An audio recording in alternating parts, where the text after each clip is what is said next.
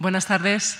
Bienvenidos una vez más Euh, Bonsoir, bienvenue chez Casa la Aujourd'hui, nous accueillons la dernière conférence du cycle sur les grandes capitales du monde islamique et médiéval, passé et présent, Árabe organisé par Casa del avec la Fondation Tres Culturas del Mediterráneo et la collaboration du groupe de recherche Universidad de la faculté d'archéologie de l'Université de Cordoue.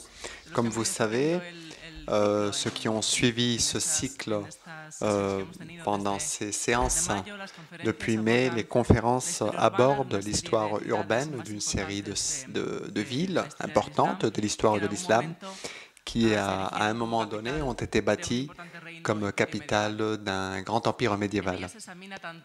Euh, nous avons examiné aussi bien leur apogée que leur expansion urbaine d'un point de vue critique, actuel, en prêtant une attention toute particulière à la conservation du patrimoine et les vestiges des villes tels qu'ils sont conservés.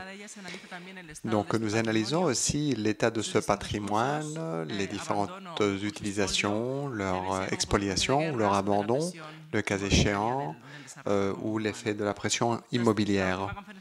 La dernière conférence sur Marrakech, euh, disons qu'elle est co- continuée euh, par euh, euh, celle d'aujourd'hui, puisqu'aujourd'hui nous allons parler de euh, une capitale historique du nord du Maroc, comme vous savez, et ce sera M. Abdallah Fili, professeur d'histoire et d'archéologie de l'Université d'Al Jadida au Maroc, qui va présenter la ville.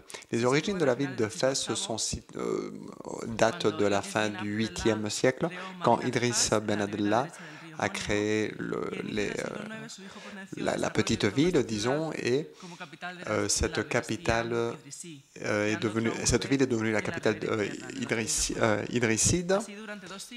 Et donc pendant deux siècles, Fès conserve deux noyaux urbains, l'un face à l'autre, en, en concurrence. Ben Tassouf euh, élimine cette concurrence en, construisant une seule ville, avec une seule muraille. Et, euh, donc la muraille euh, euh, est euh, en partie détruite avec, euh, sous le siège des Almoravides qui envahissent la ville et elle sera euh, reconstruite plus tard. Euh, ce sera la dynastie euh, mérinide qui la constituera aussi en, capitale et elle sera utilisée surtout pour, pour l'administration. Et donc l'ancienne ville de Fès reste pour le commerce. La ville de Fès est une ville très, très active aujourd'hui avec une énorme vie culturelle. C'est la troisième ville la plus importante du Maroc, très touristique. C'est une ville patrimoine de l'humanité avec une réalité historique qui doit euh, coexister avec sa vie euh, actuelle. Et monsieur le professeur Abdallah Fili va nous en parler. Il est professeur d'histoire, d'archéologie et d'histoire euh, de l'université de Jadida au Maroc. Il est docteur par l'université de Lyon. Il a participé avec le projet de l'UNESCO et notamment pour le projet Fundouk de Fès. Il a, euh, il a dirigé plusieurs euh, euh, fouilles archéologiques euh, au Maroc, notamment à, à Arga, ou les études sur Fès, Sigil Massa, Volubilis, par exemple, entre autres. Donc merci beaucoup, euh, Abdallah, d'être venu avec nous et merci à vous tous de nous accompagner. J'espère que vous allez gracias, Olivia. Eh, lo siento, no voy a hablar en español porque mi español es- muy eh, eh, frío para hacer una intervención científica. Présentation scientifique, donc je vais, euh, j'espère que je, à l'avenir, je, je pourrai améliorer mon espagnol pour les euh, prochaines donc, occasions. Au début de cette euh, intervention, je tiens euh, à remercier chaleureusement la euh, Casa Árabe et la Fondation des Tris Culturas euh, pour euh, euh, l'invitation qu'ils m'ont offerte et euh, pour participer à ce cycle de conférences particulièrement euh, enrichissant. c'est réellement une idée d'une importance capitale pour connaître justement le monde musulman et ses structures de gestion, de pouvoir, de, de savoir. Et le milieu urbain est réellement la représentation finalement de, de, cette culture musulmane extrêmement forte. Pas uniquement le milieu urbain, parce qu'on euh, le sait maintenant grâce euh, à une série de travaux, euh, je l'ai dit ce matin à, Olivia, qui ont été faits sur le milieu rural, qui a également mis en valeur justement l'apport de cette culture musulmane, aussi bien en Al-Andalus, en Orient et au Maroc en particulier, euh, euh, dans ce milieu euh, périurbain ou rural. Donc je tiens particulièrement à féliciter ces institutions pour ce choix judicieux. Je tiens également à remercier Olivia pour avoir organisé et porté sur ses épaules l'organisation excellente de, de, ce cycle de conférences. merci beaucoup pour votre accueil et pour votre disponibilité. Pourquoi Fès? Fès, euh, euh, pour tous les Marocains actuellement, est une ville sainte, une ville qui a euh, plus de 12 siècles d'histoire, qui a participé à l'émergence et à l'affirmation de la notion de l'État marocain. L'État marocain ne date pas d'aujourd'hui, il ne date pas du siècle dernier, c'est un État qui est ancré dans les racines de l'histoire et euh, réellement Fès représente euh, un, socle très solide et, profond euh, dans la constitution de l'État marocain et, qui a, et qui a donc continué jusqu'à maintenant. pour également Fès, il faut savoir que c'est l'une des villes où euh, euh, le prisme de la culture andalouse, de euh, la, personnalité de la culture andalouse est, la plus profonde et la plus présente, aussi bien dans l'espace, dans la culture matérielle, que dans les coutumes et les us des habitants de cette, de cette ville. Et, et, et cet ancrage andalou et marocain en Andalousie, elle est justifiée par deux ou trois éléments euh, importants. D'abord, au niveau humain. Il faut savoir que, euh, et je vais y revenir tout à l'heure dans la, euh, création de la Médina, de la ville de Fès, il faut savoir que la présence de, des populations andalouses à Fès est, très ancienne. Elle remonte réellement à la naissance de la capitale de Fès. Et ce n'est pas par hasard que euh, ceux parmi vous qui ont visité la ville euh, reconnaissent le quartier des Indalous, qui n'était pas un quartier, c'était réellement une ville, et, il est considéré comme tel.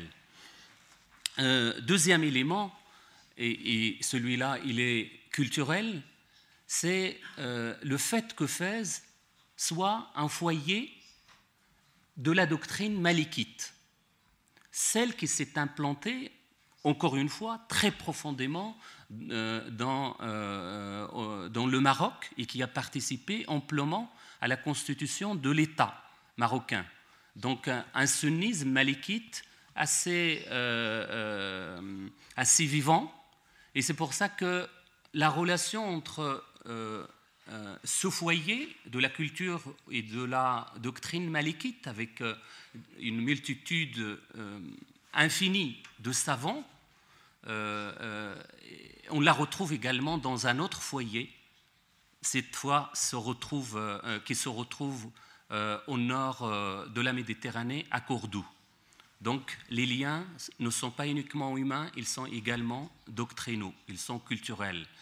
Et un élément euh, qui est important également, il se retrouve, cette doctrine, ce foyer de, doctrine malikite, se retrouve à l'est, euh, dans la ville de Kairouan, Al-Qairawan, qui est également une capitale et un foyer culturel de, la doctrine malikite. Un troisième élément qui me paraît particulièrement intéressant, c'est, puisqu'on parle de capitale, c'est le fait que effectivement Fès a joué ce rôle de capitale à l'époque édresside, comme Olivia l'a mentionné, euh, au IXe siècle, et puis à l'époque mérinide, au XIIIe, XIVe siècle, et jusqu'à la première moitié du XVe siècle, et également à l'époque alawite à partir du, euh, euh, XVIIe siècle, les alawites étant la famille régnante actuelle au Maroc. Donc, et, ils ont pris les alawites euh, une fois qu'ils ont quitté euh, Sigil Massa, la région de Sigil Massa, et ils se sont installés à Fès, ils l'ont prise comme capitale jusqu'à l'avènement du protectorat français en 1912. Donc c'est la capitale du Maroc jusqu'à 1912 pour après la transférer à Rabat à peu près à la même date. Un ultime euh, élément euh, qui justifiait euh, ce choix, c'est le fait, comme on est obligé de parler, on a fait le choix plutôt de parler aussi du présent. La ville de Fès est le premier site du patrimoine, classé patrimoine mondial au Maroc. Il a été la première en 1981 à avoir profité de, cette, de, ce, classement pour s'intéresser un peu plus euh, à son patrimoine encore vivant. C'est le, plus, grand site du patrimoine mondial euh, euh, qui est encore vivant, puisqu'il n'y a pas de voiture, pour ceux qui n'ont pas visité Fès, il n'y a pas de voiture qui pénètre à l'intérieur de la Médina. tout se fait à dos d'âne ou à, dos de, mule ou à pied à l'intérieur de la Médina, une Médina extrêmement euh, vivante. L'artisanat de Fès est certainement le meilleur, monsieur l'ambassadeur me l'a dit ce matin, euh, d'une très grande qualité, euh, à la fois, mais d'un marché de travail extrêmement important. Donc, au niveau économique et au niveau démographique, la Médina de Fès représente quand même un poids important. Mais euh, pour euh, euh, comprendre l'importance de cette, de cette, ville de Fès, il faut d'abord revenir sur l'implantation géographique de cette ville. Et la présentation géographique ne répond pas uniquement à, à, la nécessité de localiser les phénomènes, de les comprendre dans leurs espaces, mais à comprendre euh, les conditions de l'investissement de cet espace par euh, l'humain. Et c'est bien évidemment les hommes qui font l'histoire. Et c'est euh, pour la culture ou pour les, pour les, les humanistes, c'est l'homme qui est le centre du monde.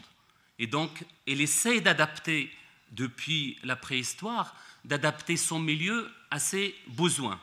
Parfois, il dépasse ses besoins, et, c'est là euh, où il faut vraiment faire des choix.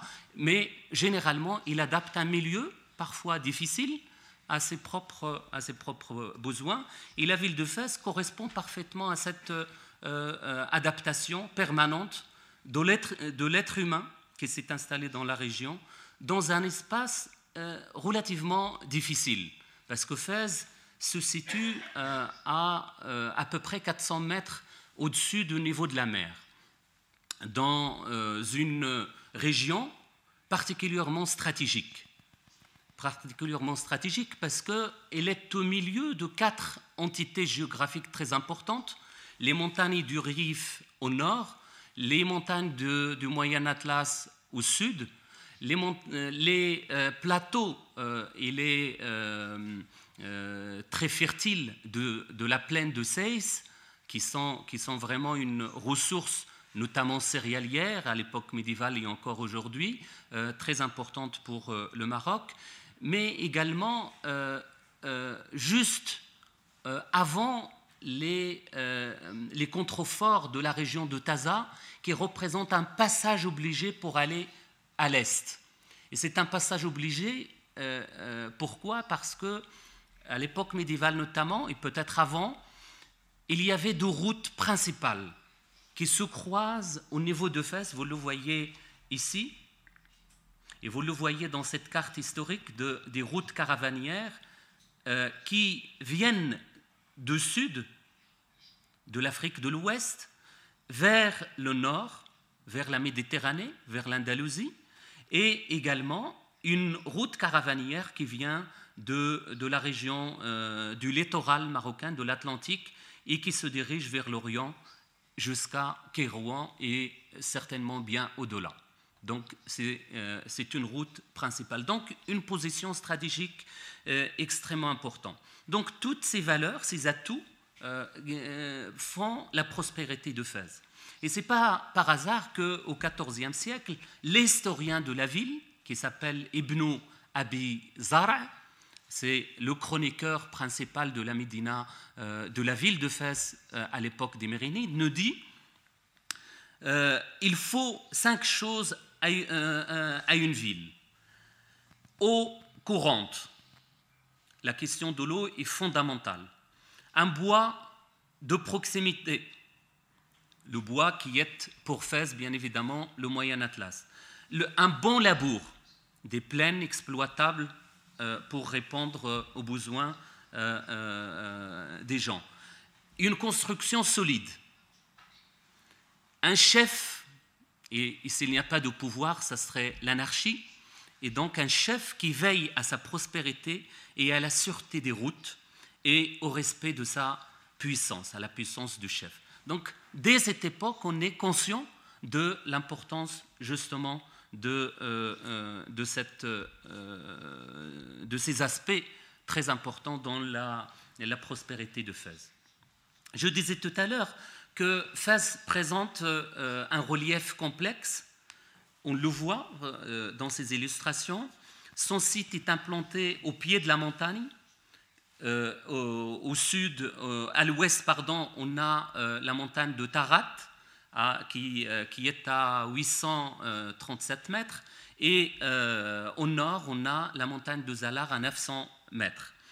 Là où, le cours d'eau, bien évidemment, l'intersection, là où se retrouve la ville actuelle, c'est l'intersection là où se retrouve réellement le Wedfes, qui achemine ici qui achemine, qui part d'ici, et qui achemine, et là vous avez la ville, et qui achemine l'eau jusqu'à euh, Oued euh, Sbou, qui est l'un des plus grands euh, Oued du, euh, du, Maroc.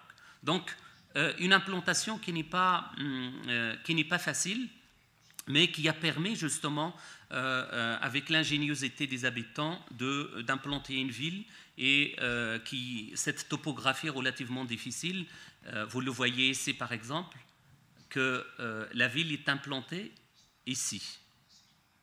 Et puis après, bien évidemment, de l'autre côté de l'Oued, ce que correspond à l'autre partie de la ville qui s'appelle le quartier des Andalous, et l'autre en face, le quartier des Kairouanais. On va le voir, euh, on va le voir tout à l'heure.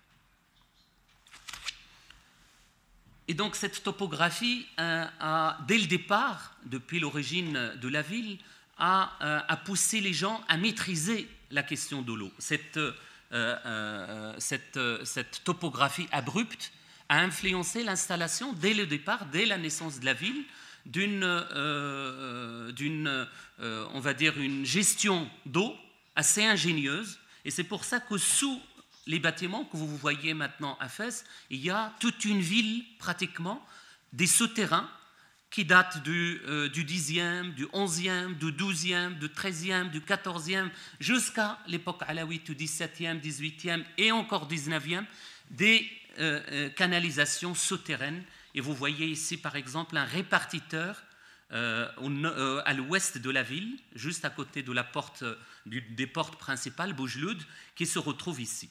Donc vous avez une, deux, trois canalisations avec des acheminements d'eau vers d'autres euh, euh, parties de la ville. Et c'est pour ça que vous voyez ce cadrage euh, ici, d'Izoued, à l'intérieur de la ville, mais qu'on ne voit pas bien évidemment parce qu'ils sont souterrains, sont encore utilisés parfois aujourd'hui, mais pour évacuer plus que pour exploiter l'eau. C'est pour ça que toutes les maisons de la ville de Fès, tous les bâtiments publics, tous les bâtiments privés, les hammams, etc., sont alimentés depuis l'époque médiévale en eau potable. Et c'est, euh, euh, on peut, par le biais de, cet acheminement, de cette euh, alimentation progressive en eau, reconstituer l'évolution de la, de la ville de Fès. Deuxième élément, vous voyez ici une utilisation de machines hydrauliques, hein, un Naoura qui est, qui est ici, qui date de l'époque, dont la, les traces, les premières traces datent de l'époque mérinide, au XIVe siècle. Euh, un autre élément très important dans la configuration de la ville, c'est euh, euh, influencé par l'eau, c'est la question des jardins. Et donc Fès, à l'intérieur comme à l'extérieur, est, une des villes les plus vertes au Maroc. Malheureusement, maintenant, les choses se sont dégradées, mais réellement, à l'époque médiévale, d'après les textes que nous avons, ils décrivent une ville verte, une ville où il y a de grands jardins, où l'exploitation agricole se fait à la fois à l'intérieur comme à l'extérieur de, euh, euh, la ville. Revenons à, l'histoire donc de, cette ville, donc à sa, euh, naissance. L'une des caractéristiques de Fès, on va le voir, c'est qu'il est euh, placé, il est hissé au rang de capitale depuis sa naissance. Bien évidemment, euh, c'est euh, un, élément fondamental qui a participé à l'accueil d'un certain nombre de populations venant de très loin et qui se sont installées à Fès et qui ont donné un élan énorme à, sa, à son développement, à la fois économique, mais également sociale. Mais euh, euh, dans, les, textes, euh, dans les textes de l'époque mérénide, notamment l'auteur que j'ai mentionné tout à l'heure, Ibn Abizar, à, la fin, donc, à la fin de la première moitié du XIVe siècle, il dit que les deux villes, de la rive droite et de la rive gauche de l'Oued Fès, sont sont nés, sont euh, fondés en même temps, à une année d'intervalle. Et c'est fondé par Idriss II, qui a fondé d'abord la ville d'Izindalou, et puis l'année d'après, il a fondé la ville des Kairouanais qu'il a appelée Al-Aliya. Al-Aliya veut dire la ville haute. Et nous l'avons vu dans le, euh, euh, dans le euh, le, schéma topographique que je vous ai montré, le profil topographique, c'est ça la ville Al-Aliya d'Idriss II. Mais cette naissance, en fait, pose des problèmes parce que dès 1938, euh, un arabisant français qui s'appelle Lévi Provençal, qui est très connu ici en Espagne parce qu'il a fait l'histoire de, de, la présence musulmane, etc., euh, et, qui a beaucoup travaillé sur Cordoue, sur le califat, etc. Une production euh, énorme euh, de, de, choses, à la fois des textes, mais également de l'histoire d'Al-Andalus et du Maroc, par, par conséquent. Et donc a découvert des monnaies qui datent d'avant la date présumée de la naissance, de la fondation de la ville, de la ville de Fès. Donc il a trouvé des monnaies frappées par Idriss Ier, le père d'Idriss euh, II, euh, qui a frappé des monnaies dès son arrivée au Maroc, c'est-à-dire en 172 d'Iligir, 789 de l'ère chrétienne, il les a frappées à Fès. Donc c'est un élément archéologique majeur qui a bouleversé l'interprétation présentée par les sources, euh, les sources textuelles, les sources littéraires. Et donc, euh, euh, c'est facile de comprendre pourquoi Ibn Abizar au XIVe siècle nous disait que c'est Idriss II qui a fondé à la fois la première ville et la deuxième. Tout simplement parce que les Mérinides, quand ils ont pris le pouvoir au Maroc au XIVe siècle, à la fin du XIIIe siècle, ils n'ont ils pas beaucoup de légitimité. Il y avait un pouvoir en place, et euh, ils ne sont pas descendants de la famille prophétique, etc. Donc, il fallait trouver des éléments qui puissent justifier la prise du pouvoir par les Mérinides. Et c'est en se basant, en se fondant sur cette légitimité idrisside, et notamment d'Idriss II, que les Mérinides se sont justifiés finalement leur, euh, euh, euh, leur pouvoir. Donc c'est essentiellement la, la dimension légitimative de- de- de- du pouvoir mérinide qui a justifié le fait que les textes de l'époque mérinide nous disent que c'est la création de deux villes en même temps. Même, bien évidemment, dans l'histoire du Maroc, il y, a, toujours la dualité de deux villes, deux villes géminées. Par exemple, euh, on a l'Andalus, par exemple, vous avez Cordoue, vous avez Azahra, la Médina Azahra. Vous avez au Maroc, par exemple, Armat, dans la région de Marrakech. Euh, vous avez Armat Aïlan, vous avez Armat Orika.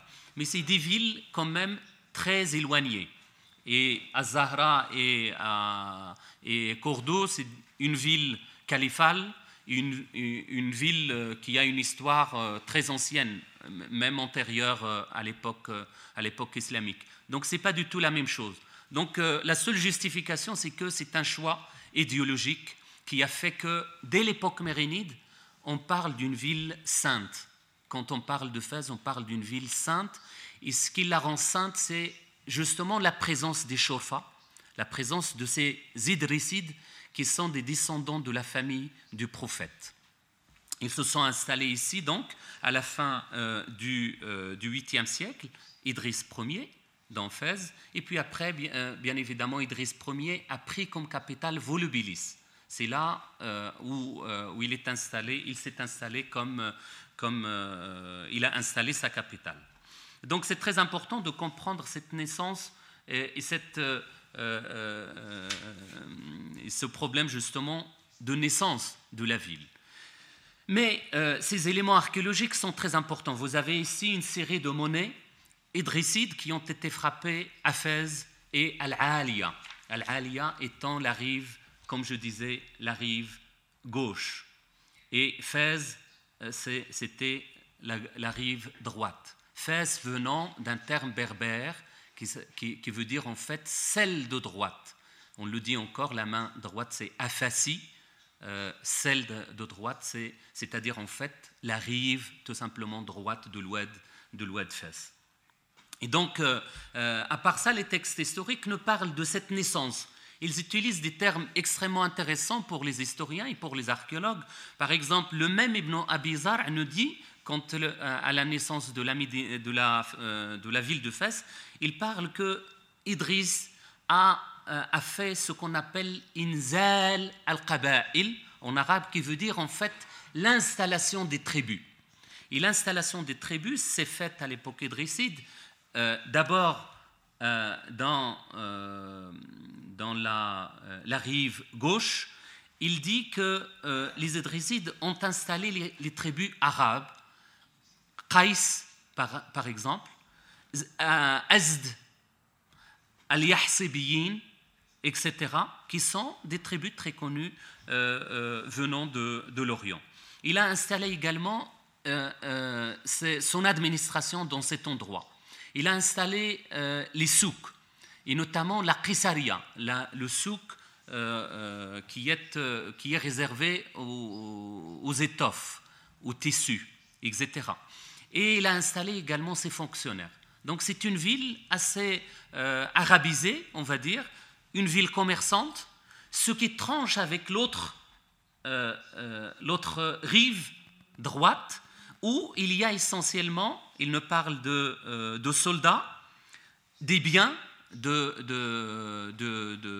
de l'émir Idriss II, notamment les chevaux, les bétails, etc., et les tribus berbères, et notamment Sanhaja, Louata, Masmouda, ce sont des, euh, euh, des tribus qui sont encore connues euh, euh, dans le monde berbère aujourd'hui.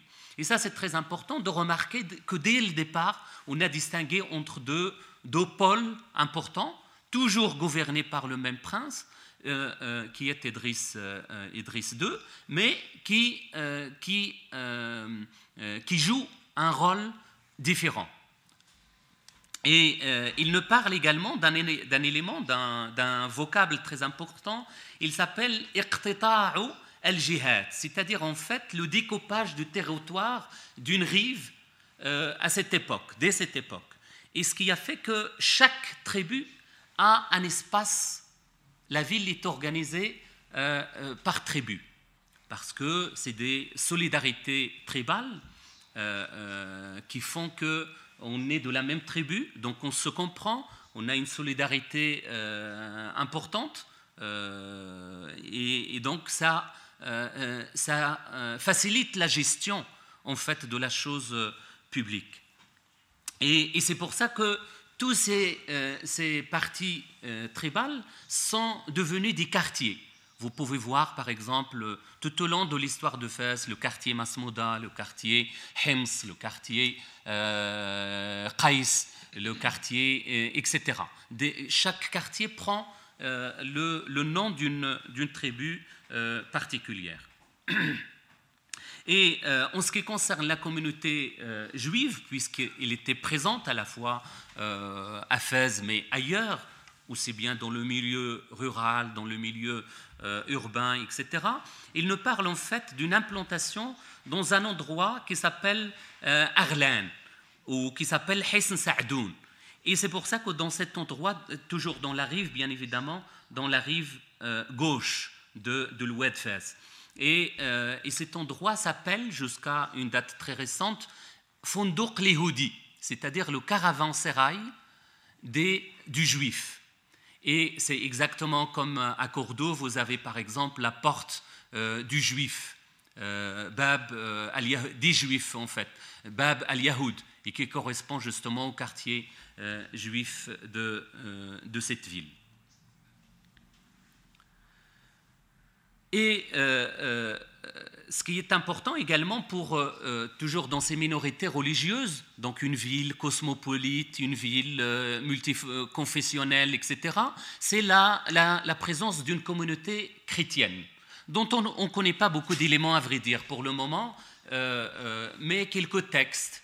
Mais il y a un élément archéologique très important qui nous parle en fait de la porte de l'église, Bab al-Kanisa et qui correspond très probablement à cet endroit. Il y a encore des traces justement de, ça dans cet endroit. Probablement qui a justifié euh, cette appellation, c'est probablement la présence d'une communauté euh, chrétienne euh, au début de la, trop probablement berbère, parce que quand on est, ça s'appelle les gens du livre, on n'est pas censé se convertir, et on ne force pas les gens à se convertir, sauf bien évidemment, il faut être lucide pendant les crises ou pendant euh, justement les crises politiques où les minorités deviennent, on le sait aujourd'hui, deviennent une cible, et, etc. Un élément important donc euh, dans cette configuration de deux villes jumelles, c'est que depuis le début, c'est-à-dire à partir du début du IXe siècle, et plus précisément en 818, il y a l'arrivée d'émigrés, et d'émigrés andalous, qui se sont installés euh, euh, euh, dans la rive des Andalous, c'est-à-dire la rive droite, ici, venant de Cordoue. Donc, c'est des émigrés chassés par Al-Hakam Ier en 818 euh, euh, des faubourgs de, euh, de, de, Cordoue et ils ont, bien évidemment, ils sont partis un peu partout. Une partie s'est installée à Tolède, Toledo, et une partie s'est installée même en Sicile, mais une très grande partie s'est installée à Aphèse. Et la quantité de ces immigrés, d'après les textes, c'est 8000 familles. 8000 familles, c'est-à-dire une population extrêmement nombreuse. Et donc Idriss II les a installés donc euh, euh, ici, dans cette euh, rive droite de Fès, pour former donc ce quartier. Et depuis ce moment-là, cette partie-là de la ville s'appelle la rive des Andalous, Adouat al-Andalusiyin. Et quelques années plus tard, et plus précisément en, en 825-826, une autre vague d'émigrés venant cette fois-ci de Kairouan, pour des raisons politiques, pareil, s'est installée dans l'autre rive qui porterait à partir de cette date, c'est-à-dire à partir de 825-826, euh, le nom de la rive des Kairouanais. Et ces Kairouanais sont majoritairement des commerçants, des artisans d'une très grande qualité, comme ceux de, euh, de, et qui ont apporté un savoir-faire immense. Vous voyez que parfois l'immigration peut constituer une richesse et un enrichissement très important euh, euh, euh, une facilitation finalement du progrès, vers le progrès. Et donc, cette population Kairouane s'élève à peu près, elle est moins nombreuse que celle des Andalous, il s'élève à peu près à 200, entre 200 et 300 familles. Et donc, nous avons deux entités importantes. Et la, cristallisation de, cette, de, ces deux entités se matérialise par la création de deux pôles religieux, deux mosquées al-Jami', deux mosquées principales. Généralement, dans un milieu urbain musulman, Cordoue par exemple, il y a une seule mosquée al-Jami' qui rassemble le jour de la prière de vendredi euh, la communauté musulmane. Euh, et à Fès, deux villes qui sont pratiquement euh, à deux pas l'une de l'autre, ont deux mosquées al-Jami' différentes.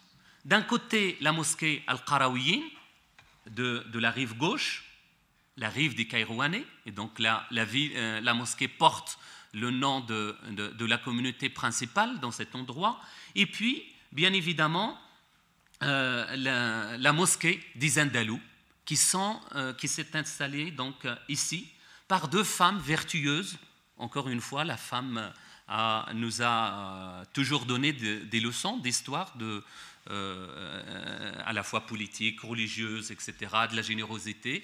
Et euh, matériellement, ils sont concrétisés ici. Les deux mosquées sont construites, sont fondées par deux femmes, toutes de Kairouan. Fatima al-Fihriya pour euh, Al-Qarawiyin, la, grande mosquée Qarawiyin, et Mariam al-Fihriya pour la mosquée des Andalous. Ces deux filles ont hérité d'une richesse d'après les textes, immenses de leur père, qui est un grand négociant, et qu'ils ont, euh, ont placé donc dans, cette, dans ces œuvres euh, charitables. Ici, on devrait, euh, là vous voyez euh, bien évidemment une photo aérienne, et puis des photos de l'intérieur de l'édifice. Et euh, peut résumer en quelque sorte l'histoire de Fès. Et c'est pour ça que j'insiste beaucoup sur, sur cette mosquée dans cette conférence, parce que vous voyez, chaque dynastie pratiquement euh, marque euh, à l'intérieur de cette mosquée sa force euh, et, sa, et, sa, présence politique à Fès. Et donc, on sait maintenant que Fès représente un foyer culturel, comme je disais tout à l'heure, et euh, représente la partie, on va dire, qui attractive de ce savoir et de cette doctrine malékite. Vous voyez euh, ici, euh, en vert, les limites de la mosquée Qaraouyin fondée par Fatima al-Fihriya à l'époque idrisside. Et donc, euh, qui est à peu près, et qui fait une superficie de 1400, 1400 mètres carrés ce qui est déjà considérable, mais cette, cette, mosquée va évoluer bien évidemment au Xe siècle grâce justement aux Andalous, encore une fois, au califat de Cordoue, qui a participé à l'agrandissement euh, à la fin du Xe siècle de cette mosquée euh, de pratiquement trois fois euh, sa superficie pour atteindre pratiquement 1500 mètres carrés à cette époque. Mais on a toujours gardé entre le 9e et le 10e siècle le mur de la Qibla. On a gardé le mihrab.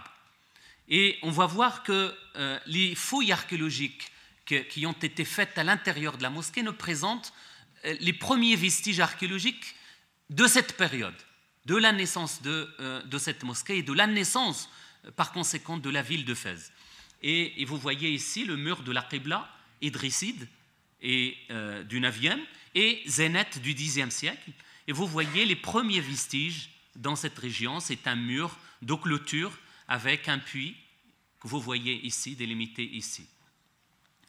Et, euh, euh, en dehors de ces structures archéologiques qui sont, à, vrai dire, relativement euh, simples, on a des éléments archéologiques particulièrement uniques au Maroc, et c'est, je suis sûr et certain que vous êtes les premiers à les avoir vus comme ça.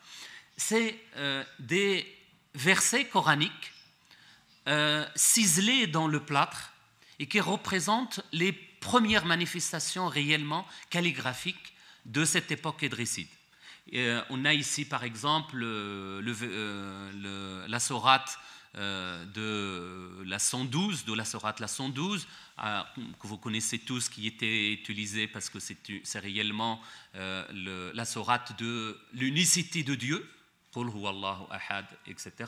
Et qui, ici, et vous voyez ici également la sourate de la vache et, que représente encore une fois une très belle sourate, notamment à la fin, justement, qui insiste sur l'unicité de Dieu, sur euh, la liberté de, croire ou de ne pas croire, et la din, etc. C'est le même verset, et c'est vraiment très important. Donc, ces vestiges, euh, bien évidemment euh, archéologiques, calligraphiques, sont très anciens par leur forme vous voyez, ça s'appelle le calligraphique archaïque, qu'on retrouve de la même époque, que ce soit en Ifriqiya, euh, c'est-à-dire la Tunisie actuelle, dans les rébats de Sousse, en Ifriqiya, dans la mosquée euh, de Kérouan, euh, dans, à Cordoue. J'ai encore visité hier le musée de Cordoue et effectivement, on a à peu près les mêmes vestiges. et donc, des éléments qui unissent les deux parties de la Méditerranée et qui nous poussent, parce que malheureusement il n'y a pas beaucoup de collaboration dans ce sens, et qui nous poussent à travailler euh, ensemble entre les Marocains, les archéologues marocains et les archéologues euh, euh, espagnols.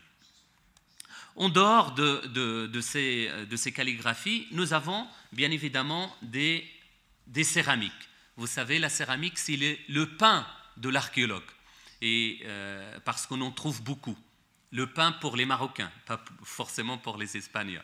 Mais euh, euh, on ne peut pas vivre sans pain au Maroc.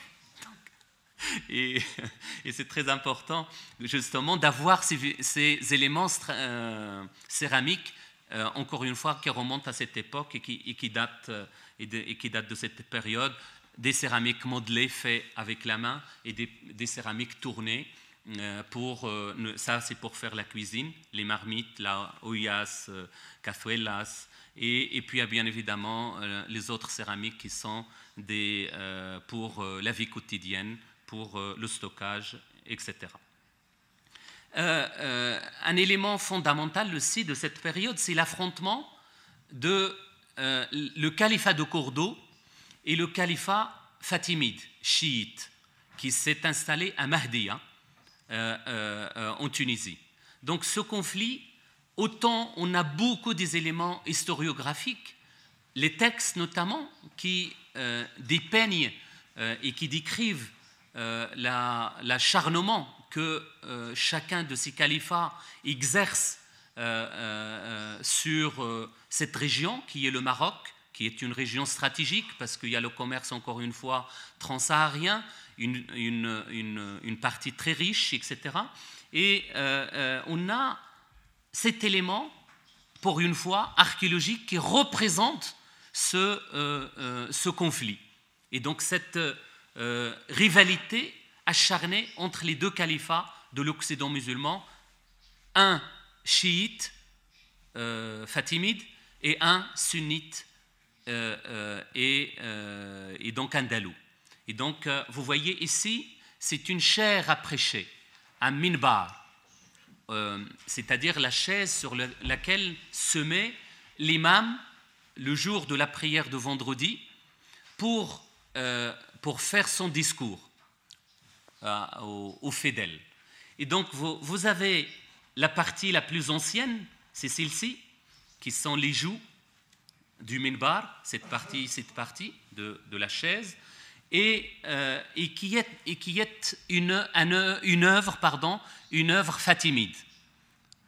Donc euh, il y a des inscriptions ici où le califat euh, fatimide dit que nous avons installé ce minbar dans la mosquée d'Izendalou.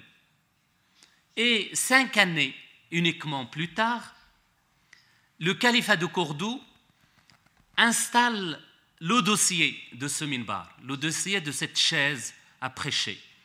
Et le dossier, c'est la partie frontale. Et il a fait également une inscription ici. Et c'est un chef-d'œuvre, une inscription pour dire que le califat de Cordoue, le calife de Cordoue, euh, Hisham, Hisham II, euh, a fait ce minbar pour la population de Fès. Et donc vous voyez ce conflit, en cinq années, il y a un conflit acharné et qui est matérialisé pour une fois dans cette, ce seul, cette, chaise, cette chaise à prêcher, cette chair à prêcher, qui est vraiment unique en son genre euh, de tout l'Occident euh, euh, musulman. Et donc on a deux villes.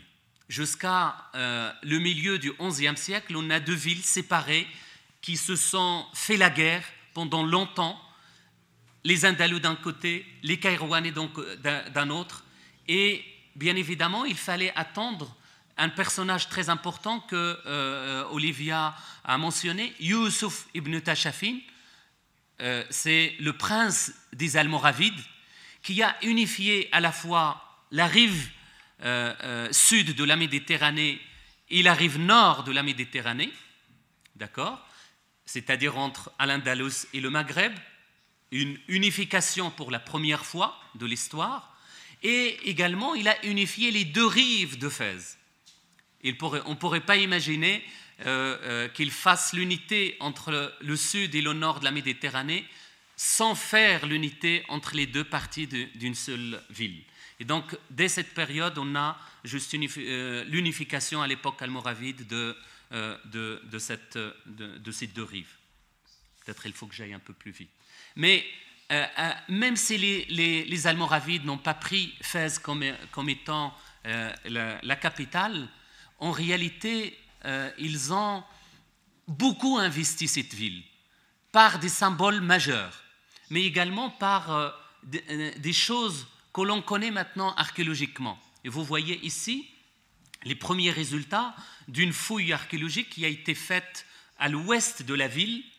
Je reviens à la carte ici. Hein, et qui représente très probablement le palais des Almoravides à Fès. En tout cas, une demeure très importante avec encore une fois l'importance de, euh, de l'eau avec les puits et également l'importance de l'eau puisque juste à côté de ce palais, il y a les, canalisations, les plus anciennes canalisations euh, qui remontent au, XIIe siècle. Donc une canalisation souterraine qui passe, vous voyez, ça c'est la coupe pour euh, ceux qui ne, qui ne sont pas archéologues. Donc la canalisation passe comme ça et vous voyez le sol euh, le sol, pardon, le sol mérinide du 14e ici, et vous avez la canalisation en bas. Et donc c'est quelque chose de vraiment euh, très important qu'on a étudié. On a des éléments décoratifs, par exemple les enduits peints, on a des céramiques avec euh, des écritures, encore une fois, koufiques, al-mulk, hein, le, le pouvoir, euh, qui est très connu justement à cette période, qui est très largement utilisé. Mais euh, bien évidemment, on ne peut pas euh, investir une ville sans investir dans son bâtiment religieux, et notamment donc dans Karawi. Et c'est pour ça que les, les Almoravides ont fait des investissements énormes dans ce bâtiment. D'abord par un agrandissement de ce côté-là, de trois nefs, une, deux, trois, ici. Et donc le changement du mur de la Qibla, le changement du mihrab, qui se retrouve ici, la mise en place de quelque chose d'unique au monde musulman, c'est la mosquée des morts, c'est-à-dire une mosquée où on fait la prière euh, du mort. Et, ça consiste en quoi? Ça consiste en fait à faire la prière du mort avant son inhumation, avant son enterrement, sans passer par l'intérieur de la salle de prière. Cette porte permettait l'accès direct à, cette mosquée qui fait à peu près 300 mètres carrés, qui est unique en son genre euh, euh, euh, dans tout le monde musulman. Donc c'est quelque chose de fondamental. Quelle est la signification idéologique? On ne sait pas encore. Mais en tout cas, un travail très important. Mais la, fouille archéologique nous a permis de comprendre ce que les textes rapportent sur cet agrandissement. Les textes nous disent que pour agrandir euh, la mosquée, la salle de prière de ces trois nefs, le prince des musulmans a acheté des maisons qui sont situées vers le mur de la Qibla de la mosquée ancienne. Et donc, on a fait des fouilles dans cet endroit. Et les résultats sont particulièrement enrichissants. Parce qu'effectivement, on découvre des maisons, celle-ci, avec un accès direct, une, euh, une cour centrale. Là, il faut faire abstraction de ces piliers, c'est les piliers de la mosquée qui viendront plus tard, et bien évidemment des, des chambres, des salons. Un niveau, vous voyez ici les escaliers pour accéder à un niveau supérieur, et nous avons également ici un niveau inférieur, c'est-à-dire une cave. Puisque le terrain est accidenté, la meilleure façon pour profiter également de cette déclivité, c'est effectivement de faire des pièces en, basse. Et c'est euh, vraiment très intéressant. Et vous voyez, là, sur cette photo, c'est euh, l'impasse, euh, le darb la darbe, se dice en espagnol, la darbe, eh, una, una calle cerrada. et, et, donc il faut faire des efforts en espagnol aussi. et, donc, et, qui dessert donc ces deux, ces deux euh, maisons avec un puits ici, un puits ici, etc. Mais la chose la plus importante dans ces maisons, c'est euh, l'ampleur des découvertes euh, euh, décoratives, et notamment le décor peint sur, sur un enduit, sur l'enduit. Et ils sont certainement les plus grands et les plus complets qu'on ait en Occident musulman. On en a un peu partout, à vrai dire. Et en Andalousie, euh, il y en a énormément à Cordoue, on en a à Séville, on en a euh, à Almeria, on en a à Malaga, on en a à Ceuta, etc. Mais là, pour une fois, on a le pendant de l'autre côté de la Méditerranée, et ça, c'est vraiment, réellement euh, important. Deuxième élément, je reviendrai tout à l'heure sur ces stucs qui, qui sont vraiment très bien datés parce que on sait quand est-ce que l'agrandissement a été fait. On sait que l'agrandissement a été commencé en 1134. En 1134. Il a été achevé, complètement achevé, en 1144. Donc euh, on, connaît très bien et donc ça nous permet de dater relativement bien ces vestiges. On a des céramiques, encore une fois, de qualité euh, très importante, euh, des céramiques de luxe à l'époque la cuerda seca et qui, qui est produite localement parce que généralement quand on parle de, ces belles choses, on dit toujours que c'est importé de l'Andalousie. Or, là maintenant, je vous garantir qu'on a autant que vous produit des choses aussi belles, aussi bien ici que de l'autre côté. Et c'est ça, c'est ça ce qui est très important, c'est qu'on est pratiquement à la même euh, on est connecté culturellement.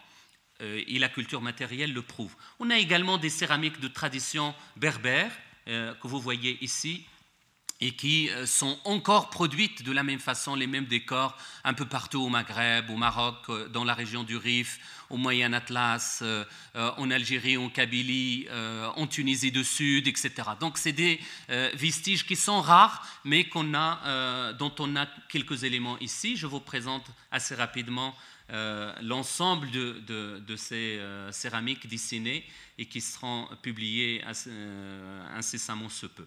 Donc vous avez donc c'est la décoration qui est vraiment très, très fine et, très détaillée et qui couvre pratiquement tous les espaces de, euh, ces, endroits. Vous avez à la fois des motifs euh, géométriques euh, faits de peinture, mais également des remplissages végétaux qui remplissent ici.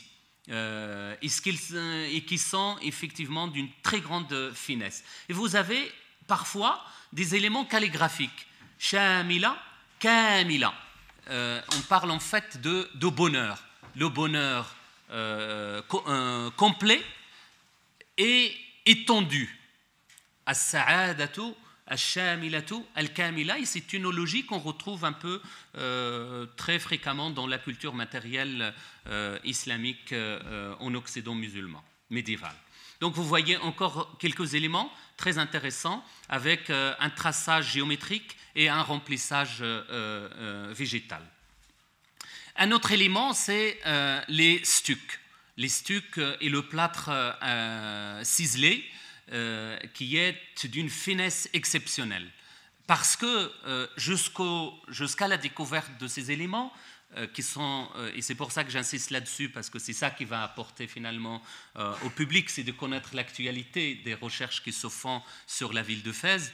Euh, et après on reviendra sur sa conservation, etc., c'est réellement qu'on considère que finalement l'art almoravide, c'est un art intermédiaire entre ce qu'on retrouve en Al-Andalus au XIe siècle, à l'époque des taïfas notamment, et ce qu'on va retrouver plus tard au XIIe siècle avec les Almohades. Finalement, la spécificité de, de l'art almoravide, pour le moment, et vraiment jusqu'à une date récente, heureusement qu'on commence à, reprendre les choses euh, et à rectifier les choses, euh, tout le monde nous dit finalement on ne peut même pas parler de l'art almoravide.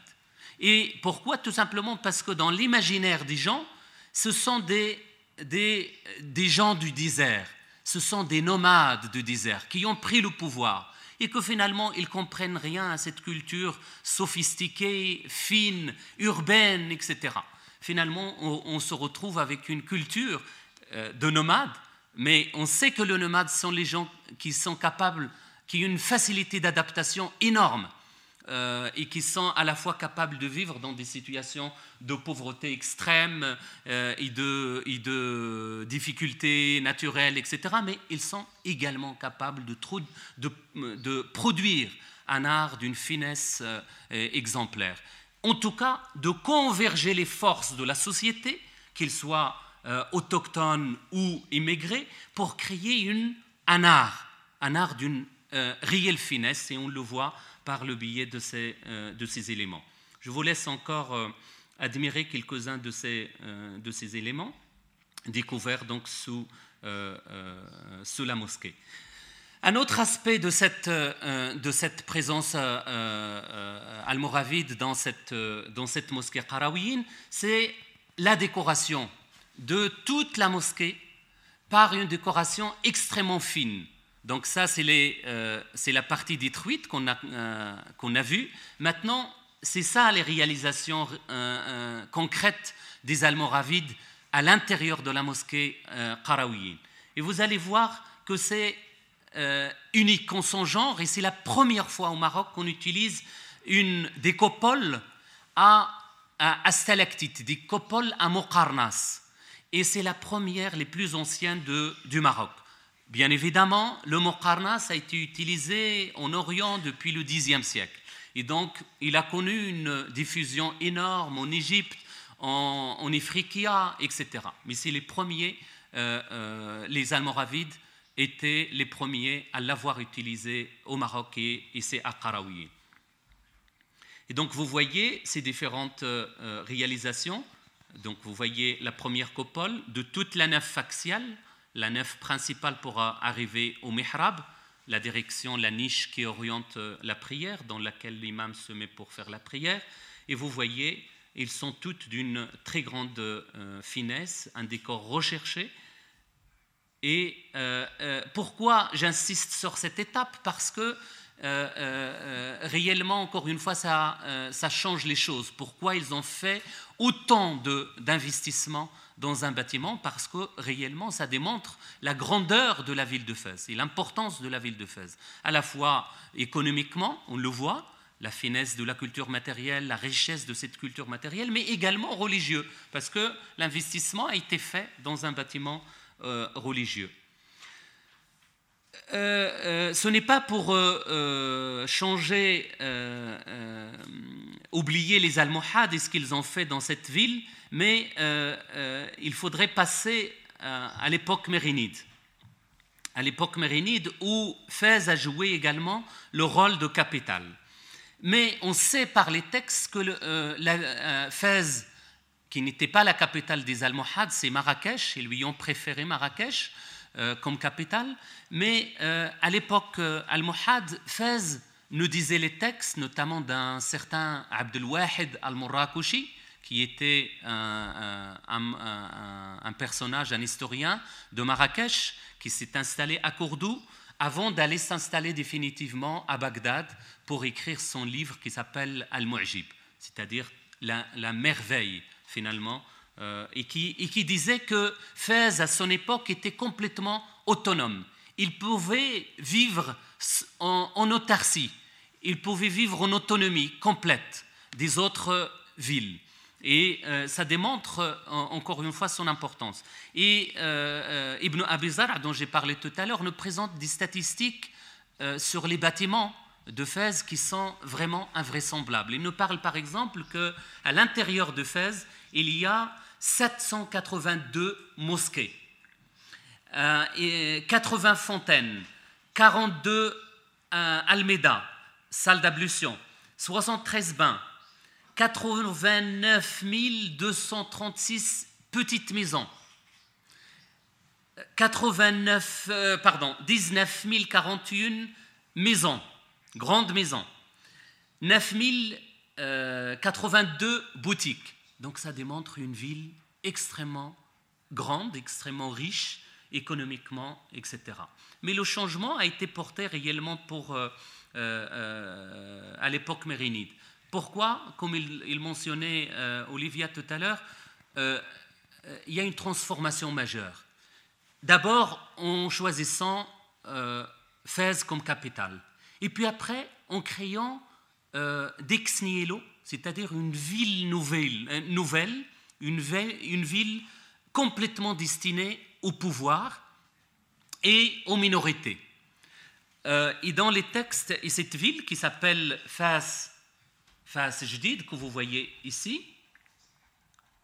Euh, et, donc c'est la ville royale, où d'ailleurs maintenant le, euh, qui, euh, le palais royal actuel est encore dans cet endroit. Et une partie de la ville, une partie de la, on va dire des vestiges de, la cour mérinide est, encore à l'intérieur du, palais royal actuel qui est beaucoup plus grand que celui de l'époque mérinide, qui couvre une partie beaucoup plus importante et un espace beaucoup plus important. Mais en tout cas, il est situé dans, le même endroit, dans le même endroit. Et cette ville, il a été euh, créée par un prince euh, mérinide qui s'appelle Abu Yusuf Yaqoub en 1267. En 1267. Et en, euh, pardon, en 1276 et non pas 67, 1276. Et dans les textes, on sait comment cette, euh, cette ville a été créée, a été installée, a été construite. Euh, le même texte d'Ibn Abizar, il nous dit que la construction a commencé en 1248. 1248, il a été euh, achevé en 1276. D'abord, on édifie les remparts c'est-à-dire la délimitation, la sécurisation de l'espace urbain, puis le palais, le symbole de l'autorité, euh, six suites et six écuries, ensuite les casernes, toujours euh, un élément de pouvoir très important, et enfin la ville proprement dite, où les fonctionnaires de l'État sont euh, amenés, invités à construire leurs maisons.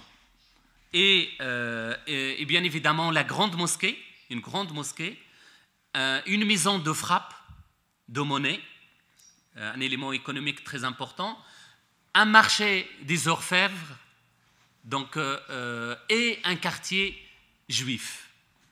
Un quartier juif qui est l'un des plus anciens, qui s'appelle le Millah, qui est situé ici et qui est encore euh, euh, utilisé euh, par quelques familles juives.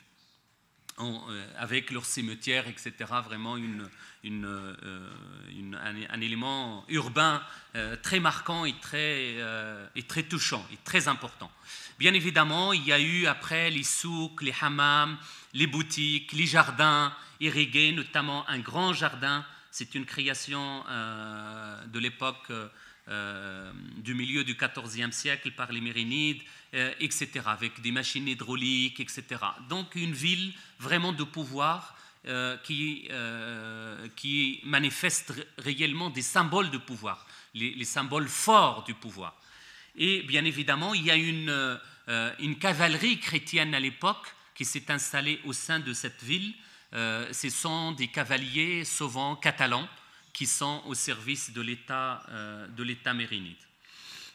Donc vous voyez une photo du quartier juif dont les maisons sont ouvertes et c'est exceptionnel euh, parce que généralement à l'intérieur de la Médina, vous ne, verrez jamais l'intérieur de des maisons qui sont généralement surprenantes à l'extérieur. Ils sont complètement il ne paye pas de mine, comme disent les Français.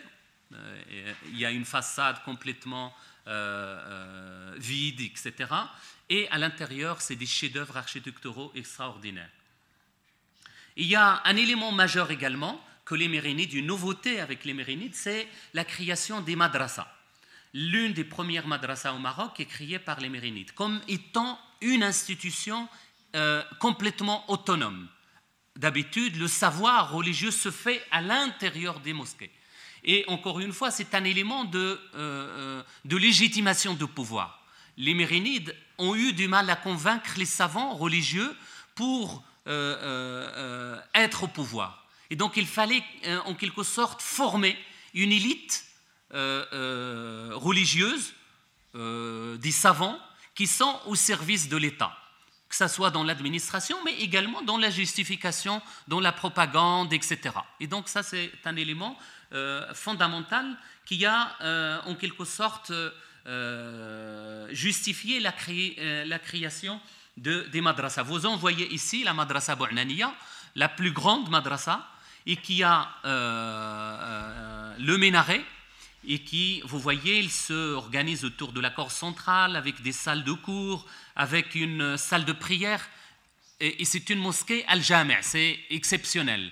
Une madrasa où on fait également la, prière de, vendredi. Vous voyez aussi l'une des plus belles, l'autre est vraiment très grande, c'est la plus grande de toutes les madrasas marocaines, et celle-là, c'est l'une des plus petites, mais elle est particulièrement euh, fine de décoration. Euh, c'est certainement la plus, la plus, euh, la plus belle, Al-Attarin, qui est juste à côté justement de la mosquée Qarawiyin ici. Et donc vous voyez que les madrasas se sont concentrés autour de, de, de la grande mosquée Qarawiyin, et autour de, la grande mosquée des Andalous. Et les deux autres, Bou'naniya est situé un peu excentré par rapport aux autres, et vous voyez celle de, euh, de Fas al-Jadid, la nouvelle euh, ville royale. Vous voyez également la création, une nouveauté complète, complètement inventée par les Mérinides, c'est la création d'un cimetière royal. Au début, les souverains, les fonctionnaires, les dignitaires de l'État mérinide euh, s'enterraient, sont enterrés dans cet endroit sous forme de copoles, de copoles des petites, des petites chambres avec des copoles, etc., pour inhumer euh, les dignitaires de l'État, etc. Il y en a beaucoup. Hein. Vous en voyez ici qui euh, c'est un endroit qui, surplombe euh, Fès. Et, bien évidemment, avant de, transférer ce cimetière royal à à côté de, Rabat, juste à l'intérieur même de, Rabat. Donc ça, c'est le passé. Je suis désolé d'aller plus vite, mais je suis obligé de, m'arrêter sur le, présent. Et notamment ce que représente Fès pour le patrimoine national marocain. On a dit que c'est une ville du patrimoine mondial, la plus ancienne à avoir été classée au Maroc. il y en a une douzaine de sites maintenant. Marrakech, euh, Titouan, Meknes, euh, euh, Rabat, bientôt Casablanca, Aït Ben Haddou à côté d'Ouarzazat, etc. Et, et, donc Ifas étant la première. Une ville assez atypique parce qu'il couvre 300 hectares, non carrossables, c'est-à-dire il n'y a pas de voiture à l'intérieur. Une ville encore vivante, elle occupe pratiquement la moitié de la population de la, de la ville de Fès tout entière actuelle, à peu près 400 000 euh, habitants. Euh, euh, pratiquement 50%, voire plus, de l'activité économique de la ville, notamment par l'artisanat, le tourisme, etc. Vraiment une ville très vivante, où, bien évidemment, les métiers, et ça c'est très important, les métiers artisanaux, et notamment les métiers de restauration, euh, les métiers de, euh, de, construction traditionnelle sont encore très vivants. C'est-à-dire on peut avoir des destructions, c'est quelque chose de, très fréquent parce que c'est un habitat euh, relativement fragile, et sans problème, on a les matériaux, on a les techniques, on a les, maçons, on a les menuisiers, on, a le savoir-faire pour restaurer tout ça. On va le voir tout à l'heure que c'est réellement un foyer extrêmement riche à ce niveau-là, et, euh, et, ça facilite beaucoup de choses. Mais également, de par la loi, bien évidemment, c'est un patrimoine conservé. Donc toute intervention doit se faire euh, en légalité avec la loi, notamment les monuments historiques, le respect de l'intégrité euh, on ne peut pas faire n'importe quoi à l'intérieur de la Médina de Fès. Donc il y a une administration qui s'appelle l'agence de, densification et de réhabilitation de la Médina de Fès, Ader Fès. C'est elle euh, qui, euh, en quelque sorte, chapeaute les travaux de restauration et d'intervention et de mise en valeur à l'intérieur de, de la Médina. Et vous voyez, je vais vous présenter euh, euh, quelques euh, exemples de restauration et parfois de reconstruction de monuments historiques. Alors on peut être parfois d'accord et parfois on ne peut pas être d'accord avec ce qui se fait, parce que c'est des choix parfois très délicats. Parfois on reconstruit complètement ces monuments, parce que ça représente un danger. Euh, euh, d'effondrement, etc. Et parfois, euh, et donc pour nous les archéologues, nous sommes un peu réticents par rapport à la reconstruction, parce que nous sommes plutôt des conservateurs dans l'âme. On veut avoir les vieilles pierres, on veut avoir l'état originel, on veut que rien ne bouge. Et ça représente un danger justement pour un patrimoine vivant. On peut, Autant on peut le comprendre, je suis désolé, je, me bats contre moi-même à chaque fois que je suis face à des restaurations, à des interventions comme ça. Parce que autant on peut imaginer que c'est facile, effectivement, de tout conserver quand il s'agit d'un site déserté, isolé. Mais quand il s'agit d'un patrimoine vivant, euh, je suis arrivé avec l'expérience, etc. Je n'ai plus de 25 ans maintenant dans, le, euh, dans ce domaine de dire le plus important pour nous, c'est de relever et d'étudier les monuments avant d'intervenir. C'est-à-dire de mettre en place réellement une archéologie préventive, c'est-à-dire celle qui consiste à prendre les éléments, à les comprendre, comme on a fait à Karawiyin par exemple, et de laisser bien évidemment les gens actuels euh, faire leur vie dans la mesure du possible. Il ne s'agit pas de tout bouleverser en mettant du béton armé partout, etc., mais de respecter l'intégrité de ces espaces historiques, en respectant bien évidemment un certain nombre de normes euh, euh, définies, bien évidemment par l'UNESCO, par les COMOS, etc.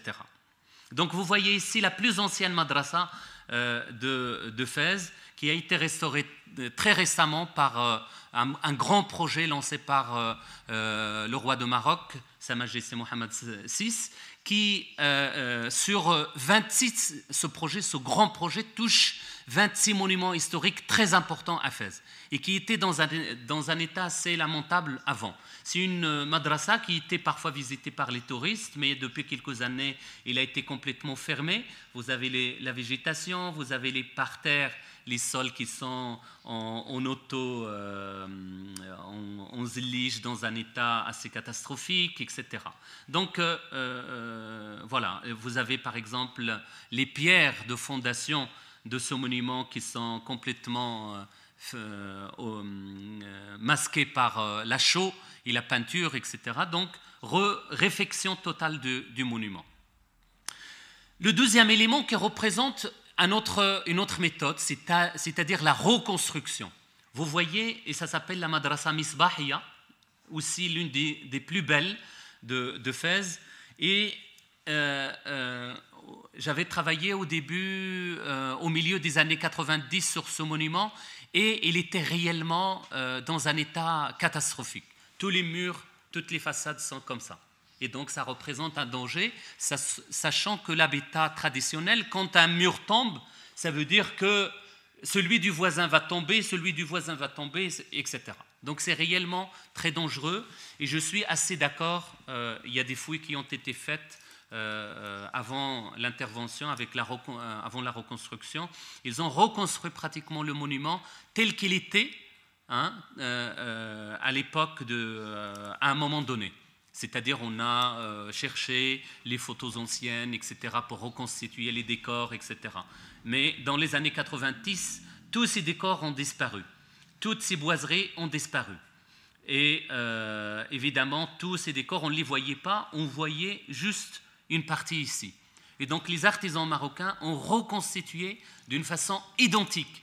Et je peux vous dire que le plâtre ici est vraiment d'une finesse extraordinaire. C'est sur 10 couches et 10 couches à peu près, 4 ou 5 couches différentes qu'il faut vraiment travailler minutieusement.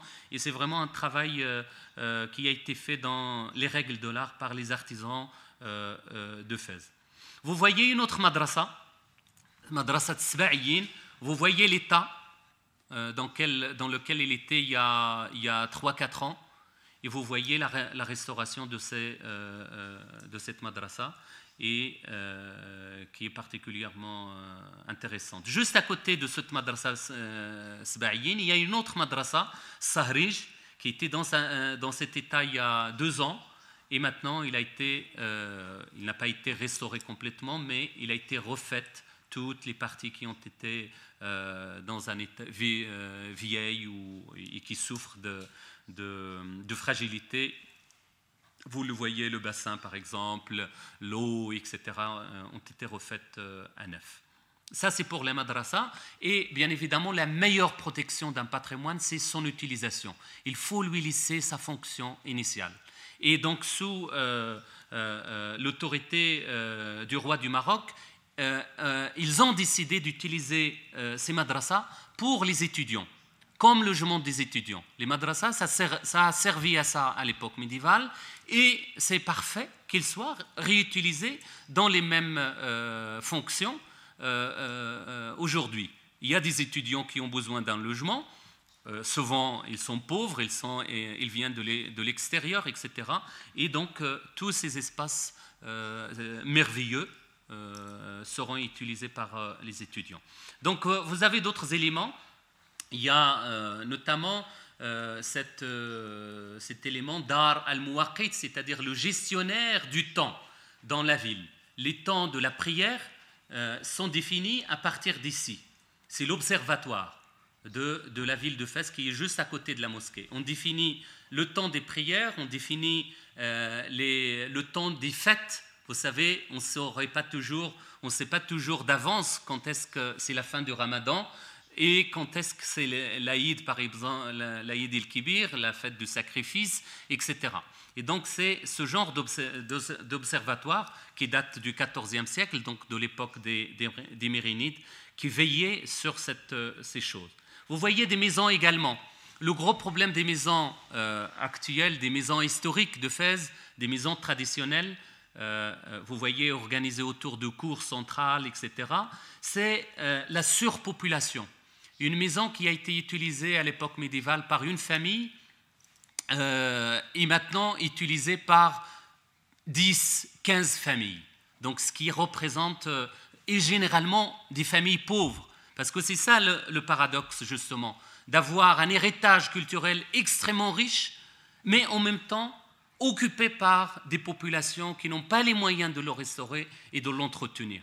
Et donc euh, euh, ça, ça, veut dire qu'il euh, y a tout un effort qui est considérable encore qui a été fait sur la dédensification de la Médina, c'est-à-dire sortir ces populations pauvres, leur donner les moyens de, de logement à l'extérieur de la ville et euh, euh, donc soit euh, de garder le minimum nécessaire de population à l'intérieur de ces maisons, ou de convertir ces maisons en centres historiques, soit d'animation de, culturelle, ou de, par exemple de, de lieux touristiques visitables, etc.